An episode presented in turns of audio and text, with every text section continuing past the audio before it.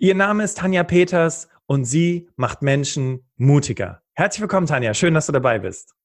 Ja, vielen Dank für die Einladung. Ich freue mich sehr. Herzlich willkommen zum Berufsoptimierer Podcast. Der Podcast zu allen Themen rund um Bewerbung und Karriere. Jeden Mittwoch um 6 hörst du die neuesten Insights, die dir dabei helfen, beruflich das nächste Level zu erreichen. Mein Name ist Bastian Hughes. Ich bin Business- und Karrierecoach und ich unterstütze Menschen dabei, ihr berufliches und persönliches Potenzial zu entfalten, sodass sie mit dem erfolgreich sind, was ihnen am meisten Spaß macht. Ich freue mich, dass du heute dabei bist und ich freue mich auf eine spannende Podcast-Folge.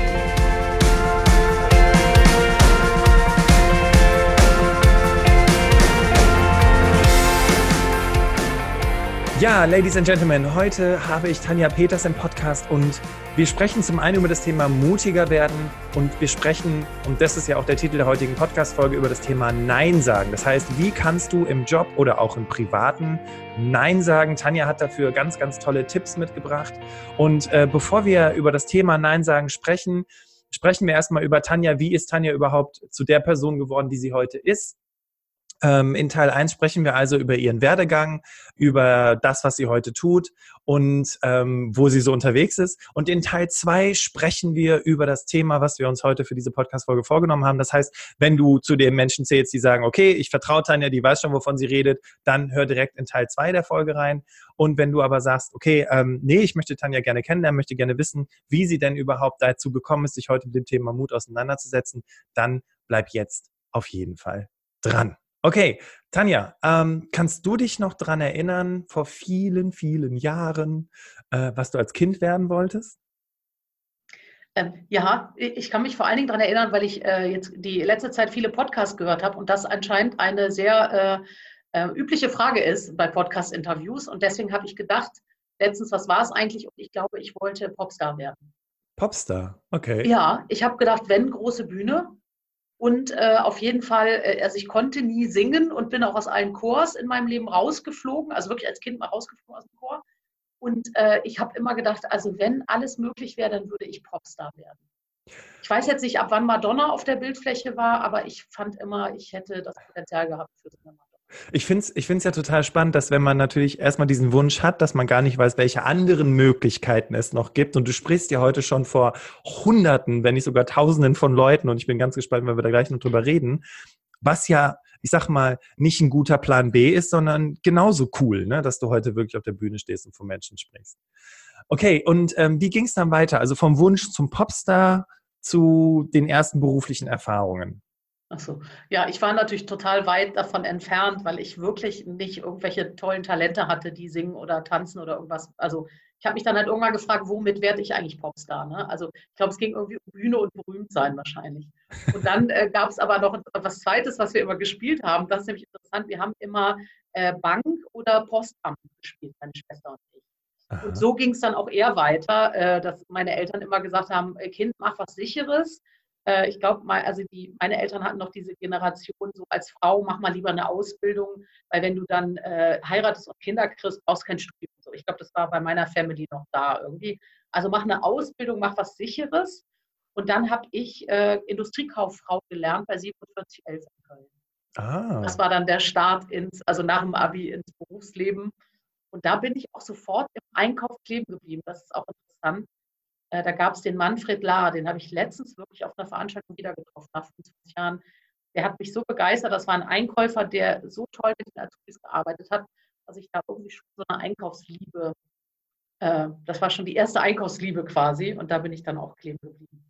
Krass, dann war es aus mit der Idee, ich werde Popstar. okay, ich werde Einkaufsstar, weil du bist ja dann tatsächlich auch sehr, sehr lange ja. im Einkauf gewesen, richtig? Ja. Das stimmt. Ja, ja, ich bin dann da irgendwie kleben geblieben. Also ich war auch zwischendurch noch mal im Ausland. Ich weiß auch nicht irgendwie, wie das manchmal so ist. Man rutscht dann so rein. Und äh, das war ja früher so, wenn man das dann so im Lebenslauf hatte, dann hat man sich ja auch wieder dafür beworben irgendwie. Ja. Es war dann manchmal auch einfach so klar, dass man das jetzt weitermacht. Ne? Und ja. so bin ich letztendlich zufällig da hängen geblieben, ja. Umso spannender ist natürlich dann, wo, wo dieser Wechsel, was du heute machst, und wir reden ja gleich drüber, äh, wie, das, wie das entstanden ist, ne? Weil Einkäuferin zu, ich stehe auf der Bühne und rede vor hunderten von Leuten, hm. doch mal da kurz mit, wie ja. was da passiert. Was da passiert, ja, das, ähm, also was ich so im Nachgang nochmal reflektiert habe, ist, dass ich habe halt viel Einkauf gemacht, war zwischendurch im Ausland, dann wollte ich auch mal Vertrieb ausprobieren. Also es gab verschiedene Stationen, auch verschiedene Unternehmen, bei denen ich tätig war. Und ähm, es gab dann immer zwischendurch mal eine latente Unzufriedenheit, dass ich so dachte, Mann, ich muss immer sparen. Also als Einkäufer bist du ja verdonnert, Geld zu sparen. Und ich bin wirklich nicht so ein Sparmensch, wenn du auf mich guckst. ähm, und dann fand ich das immer so mühselig, dass ich immer so Geld einspare und dann habe ich so die Fantasie gehabt, Vertrieb und Marketing haut das so mit vollen, ja, mit vollen Händen hauen die die Kohle raus und ich sorge immer dafür, dass die Kohle reinkommt.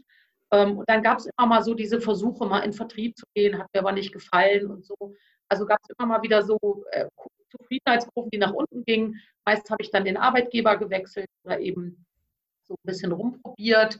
Und ähm, eigentlich war das trotzdem, also ich fand trotzdem, dass es viel mit meinen Talenten zu tun hatte. Also sehr gerne mit Menschen arbeiten, viel reden, viel kommunizieren. Das hatte ich als Führungskraft, das hatte ich im Einkauf, weil ich ja dauernd mit Lieferanten da gesessen habe. Also es gab viele Talente, die ich einbringen konnte.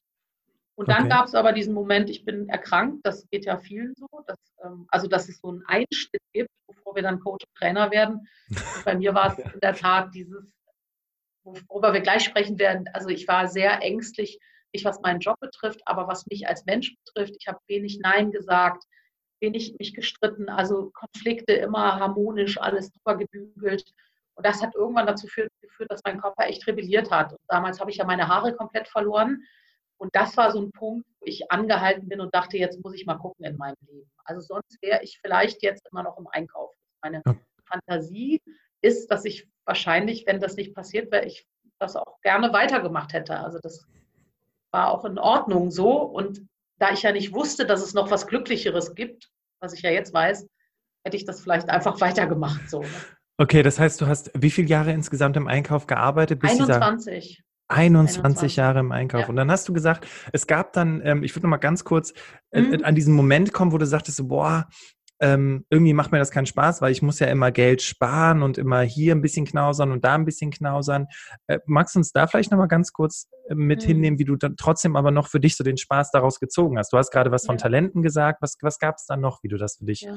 positiv Also einmal habe ich in der Tat einen Coach an die Seite gestellt bekommen, als ich damals mal so eine große Krise hatte und dachte so, ja, ich äh, mache das mal äh, offen sozusagen. Ich werde irgendwie jetzt auch vielleicht mich intern so ein bisschen ähm, wegbewegen. Und da hat mein damaliger Chef gesagt, lass uns doch mal versuchen mit dem Coaching. Und da habe ich echt eine tolle, ich war in so einem Potenzialentwicklungspool, eine tolle Coach, also weiblichen Coach, an die Seite gestellt bekommen.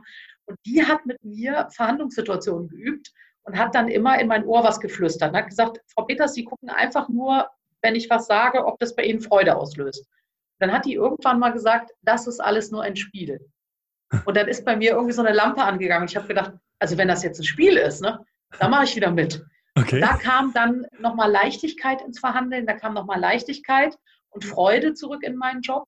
Und dann habe ich das ähm, wieder jahrelang sehr, sehr gerne gemacht. Also das war dann so ein bisschen, äh, und was mich sehr motiviert hat, immer, ich hatte, ähm, ich war Abteilungsleiterin, ich hatte einfach tolle Mitarbeiter.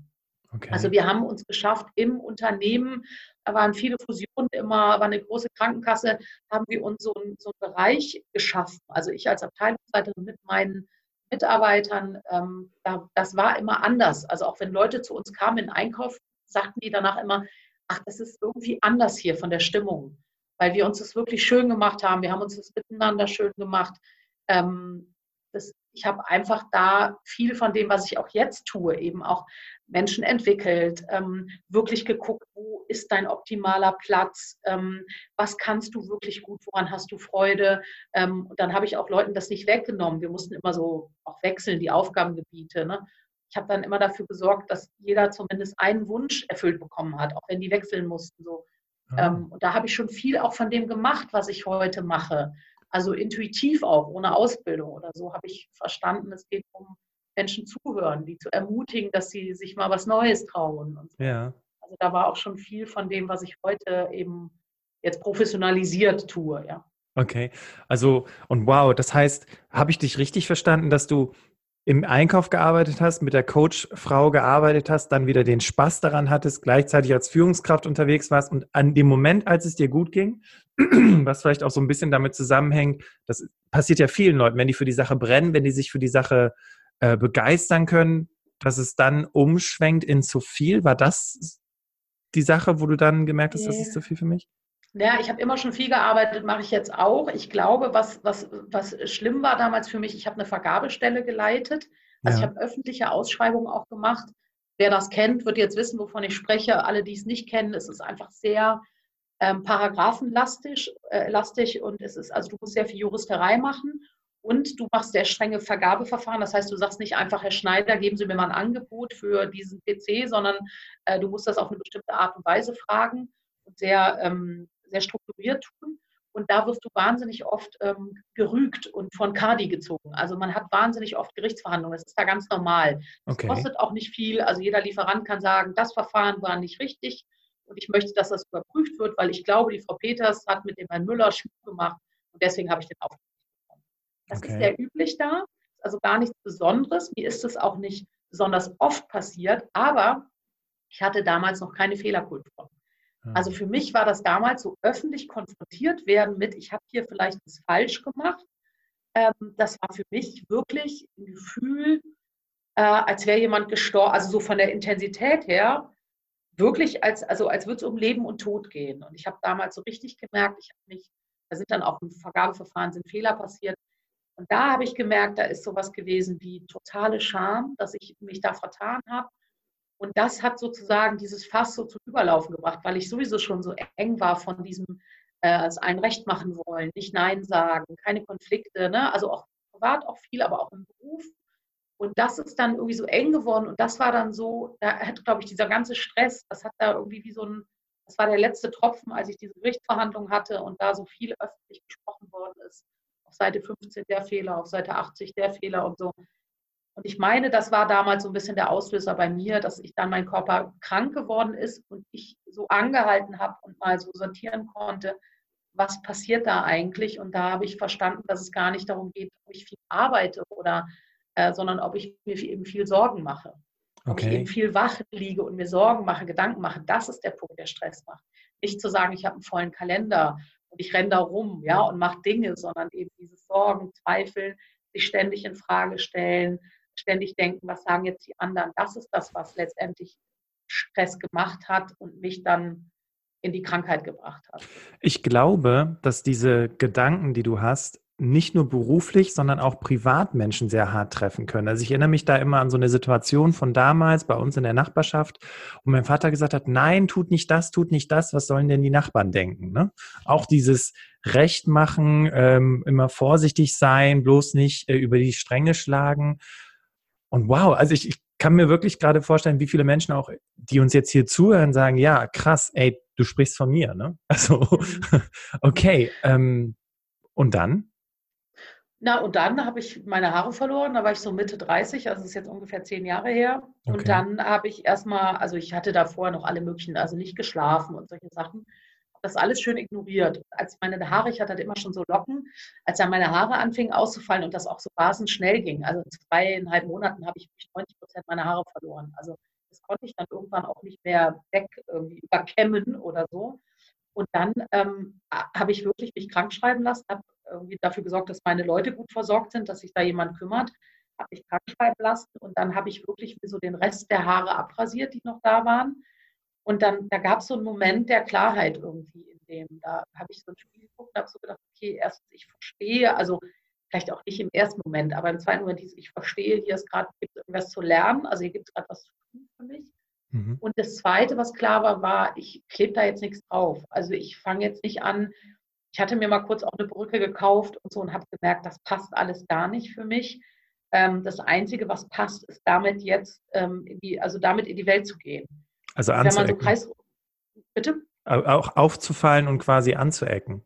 Ja, und, und also wenn du kreisrunden Haarausfall hast, also ich hatte nicht so alles weg, sondern du hast so lustige Muster auf dem Kopf. Also das fällt in Kreisen aus. Also ich sah immer so aus wie so eine Weltkugel. Ne?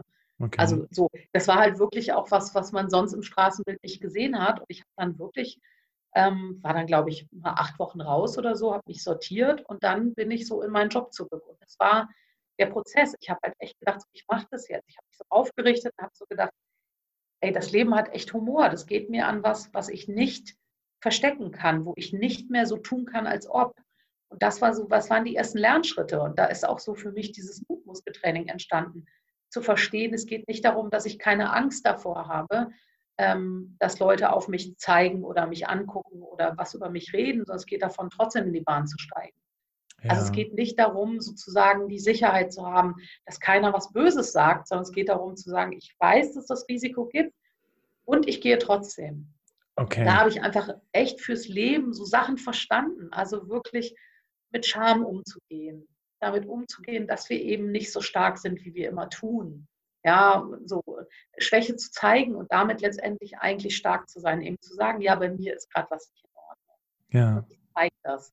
Und da gab es verschiedene Phasen auch, wo, also auch manchmal man sich fragt, wie andere Leute so drauf sind, ja, die das dann so ähm, auch kommentieren und so. Aber ich habe halt echt gelernt, das geht halt darum, was du über dich denkst, ja. Und es ist schön, wenn andere Leute dich toll finden oder gut finden, was du machst. Das brauchen wir auch. Aber im ersten Schritt brauchen wir vor allen Dingen, ich finde das erstmal gut, was ich mache. Ja. Und das, das ist, glaube ich, was, was echt was gewachsen ist dann in mir. Und ich, ich finde das sehr krass, weil wir reden ja heute wirklich über das Thema Nein sagen, über das Thema mutig sein im Job, seine eigenen Wege zu gehen, sich durchzusetzen. Und bei dir war es ja zum einen auch, ähm, ich sag mal, Nein sagen zum Verstecken quasi. Ne? Ich verstecke mich nicht mehr, ich ziehe mich da nicht mehr zurück und ähm, ja vielmehr ein, ein Ja sagen zu, wie du es gerade sagtest, zu meiner Persönlichkeit, also nicht, noch nicht mal Persönlichkeit, sondern wirklich zu meinem Aussehen. Also das, was andere Menschen wirklich jeden Tag sehen. Du konntest es nicht kaschieren. Mhm. Also das muss ja eine unglaubliche Zeit gewesen sein, durch die du gegangen bist, weil das klingt jetzt natürlich im Nachhinein so, als hättest du so zehn Minuten nachgedacht und dann hättest du gewusst, nee, okay, jetzt weiß ich, wo, jetzt weiß ich, wo meine Stärken sind und ich setze das jetzt durch. Nee, nee. Also wenn, wenn man da so drauf guckt, auch mein Mann, ne, ich erzähle das dann so verkürzt, ja, und dann ja. sagt er schon, ja, das war schon auch die erste Zeit hart, bis ich das auch selber für mich, also bis ich das, ähm, bis ich das so nehmen konnte. Und ich hatte auch immer wieder Phasen, wo ich auch gelitten habe. Aber ich, also insgesamt, so nach drei Jahren sind meine Haare wiedergekommen. Das würde ich jetzt auch so sagen, gefühlt dass dieser Prozess, ne, der hat halt wirklich ein paar Jahre, also es gab ja eine Vorlaufzeit, die dahin geführt hat. Es gab dann die Zeit, in der ich damit gearbeitet habe, ja, und es gab die Zeit, wo es dann, als die Haare wieder da waren, gab es nochmal eine Runde Haarausfall und dann würde ich so sagen, war es irgendwann Mitte 2013 war es so durch. Das heißt, mich hat das natürlich irgendwie eher, wahrscheinlich fünf Jahre wird der Prozess insgesamt gewesen sein, von Boah. dieser Eskalation, dann dem Haarausfall und dann dem, was machst du draus. Also das hört sich dann so schnell an. Aber das ist ja so, ne? wir leben vorwärts und rückwärts verstehen wir dann die Dinge, die ja. uns widerfahren sind. Und deswegen ist es ein Prozess gewesen, der hat auch gedauert. Und da gab es auch Höhen und Tiefen und die gibt es auch heute ja bei jedem. Also gibt es ja auch bei mir Tage, wo ich sage, ah, guck mal, habe ich jetzt gerade nicht mich getraut, das zu sagen oder Nein zu sagen oder irgendwas. Ähm, aber das, das Schöne finde ich halt wirklich, wir können halt total viel bewegen. Also wenn wir uns so auf den Weg machen und wenn wir das wirklich annehmen und sagen, okay, ich kämpfe nicht mehr dagegen. Das war auch so ein wichtiger Schritt. Also ich frage mich nicht mehr, warum mir das passiert ist. Das finde ich jetzt auch in der Krise so wichtig. Also da, wo du 0% Gestaltungsspielraum hast, hör auf, damit zu kämpfen. Also da Ja zu, zu sagen, so ja, anscheinend habe ich dieses Gen, was für diesen Haarausfall sorgt. Das habe ich. Und dazu Ja zu sagen. Und dazu Ja zu sagen, dass es auch nochmal wiederkommen kann. Ich habe jetzt nicht das Gefühl, dass mich das nochmal besucht, aber und das nicht mehr in Frage zu stellen, das spart halt total viel Energie, die du dann nutzen kannst für so, was will ich heute erleben oder was in dem will ich mir heute mal angucken oder was, was sind deine Fragen sind. Also äh, zwei Dinge. Erstens fünf Jahre. Ja, das ist mhm. eine wahnsinnig lange Zeit. Und ich erinnere mich so an diese Veränderungskurve. Ich weiß noch nicht mehr, wer, wer sie entwickelt hat. Irgendein Wissenschaftler, ne, mit dem, mit dem Schock und dann erstmal mit dem Absturz und dann kommt erstmal das Verdrängen. Nein, das kann nicht sein. Das ist nur vorübergehend. Und dann durch diese Phase zu gehen. Er hat es Teil der Tränen genannt, ne, so wirklich dieses, boah, heftig. Mhm. Und dann wieder, ich glaube, das, äh, anders heißt das, glaube ich, auch Heldenreise. Äh, und dann zu merken, mhm. okay, ähm, jetzt äh, ja ne, Krone richten quasi ne, und dann weitergehen und jetzt wirklich die neuen Erfahrungen noch umzusetzen. Mhm. Wahnsinn. Also und und ja und da, jetzt waren wir gerade dabei, ne, was was du heute tust. Das heißt, diese Erfahrung hat dich also quasi insofern geprägt, dass du auch sagst, ähm, das nehme ich jetzt auch mit und gebe dann, äh, also nicht gebe meine Erfahrung anderen Menschen weiter, aber möchte anderen Menschen dabei helfen, wie du so schön zu Beginn gesagt hast, mutiger zu werden. Ja, ja, das war dann so, also das war dann parallel so ein bisschen, dass nach der, äh, nach dieser Krise sozusagen, nachdem ich mich aufgerichtet hatte, es irgendwann sowas gab wie, ich glaube, mein Job ist vorbei. Also es gab irgendwann das Gefühl in mir, ah, okay, da könnte jetzt was Neues kommen. Und dann gab es auch sowas wie, also es sprach aus mir. Ich kann das nicht anders sagen. Ich habe das nicht bewusst gesagt. Ja, dann werde ich Coach und Trainer so. Und dann habe ich mir eine Ausbildung gesucht, Trainer, also Coaching-Ausbildung gemacht. Und während der Ausbildung habe ich mich dann schon selbstständig gemacht Okay. So, dann war ich aber erstmal einfach nur die Idee von, ich werde Coach und Trainer oder Coach und Trainerin. Und dann kam sozusagen der Positionierungsprozess. Und das war dann auch nochmal spannend, so dann rauszuarbeiten, also klar zu haben, ich will irgendwie mit Menschen arbeiten und ich will das in Selbstständigkeit. War sozusagen der eine Strang. Und dann kam aber dieser Positionierungsprozess, wo dann, den habe ich bei der Ruth Urban gemacht, die dann am Ende irgendwie an diesem Tag, Workshop-Tag, sagte, Tanja, was ist denn eigentlich mit dem Mut? Und wie ich dann so ein Gefühl hatte, als würde sich all mein Leben, all was ich erlebt habe, wie so eine Matrix miteinander verbinden. Okay. Und dann habe ich damals so aus, also wirklich einfach so aus den Slogan hingeschrieben. Ja, dann mache ich Menschen mutiger. Okay. Und das war dann sozusagen, da habe ich dann verstanden, ach so, so. Also den ganzen Einkaufskram habe ich wahrscheinlich gelernt und ich war ja dann in der Geschäftsleitung. Ich kann halt akquirieren, ich weiß, wie Rechnungen gehen, ich weiß, wie Budgets gehen. Also ich bin als Selbstständige total gut aufgestellt. Ja. So. Und dann habe ich irgendwie das mit dem Haarausfall hinter mich gebracht, weil ich darüber eben gelernt habe, ne, wie geht eigentlich, wie geht es eigentlich gut haben? Wie kannst du das trainieren? Und jetzt auf einmal ist das mein sozusagen Lebensthema, wo ich anderen wirklich helfen kann. Und da cool. habe ich auch gedacht, abgefahren, wie Leben manchmal funktioniert, wie sich das wie so ein Puzzle dann auf einmal ineinander setzt und alles jetzt irgendwie Sinn macht ähm, und ich alles nutzen kann, was ich bis hierhin gelernt habe. So. Total das spannend. War dann, ähm, also wirklich dann der Schritt in, ach geil, so, ach cool.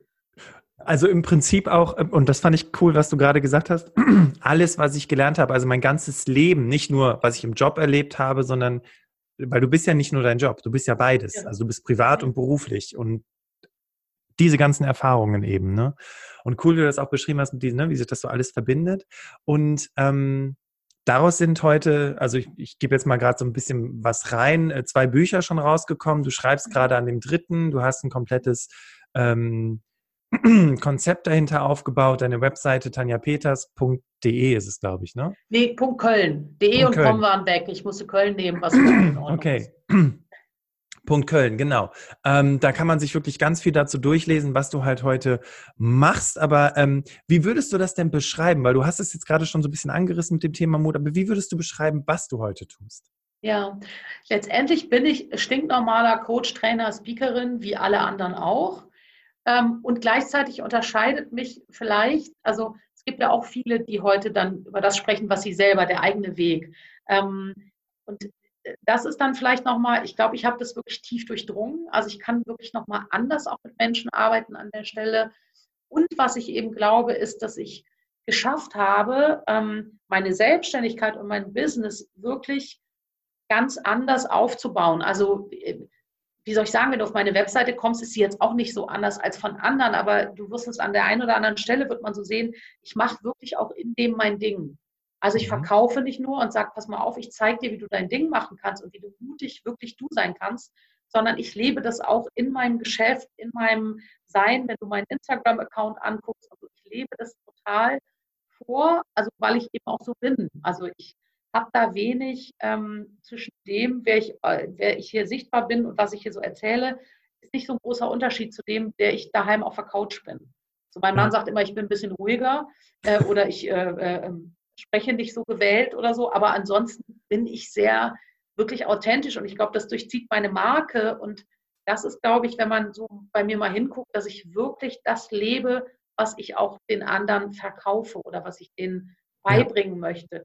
Und ich glaube, das ist nochmal, vielleicht, es wird auch andere geben, die das so machen, aber ich glaube, das ist bei mir nochmal sehr sichtbar. Okay.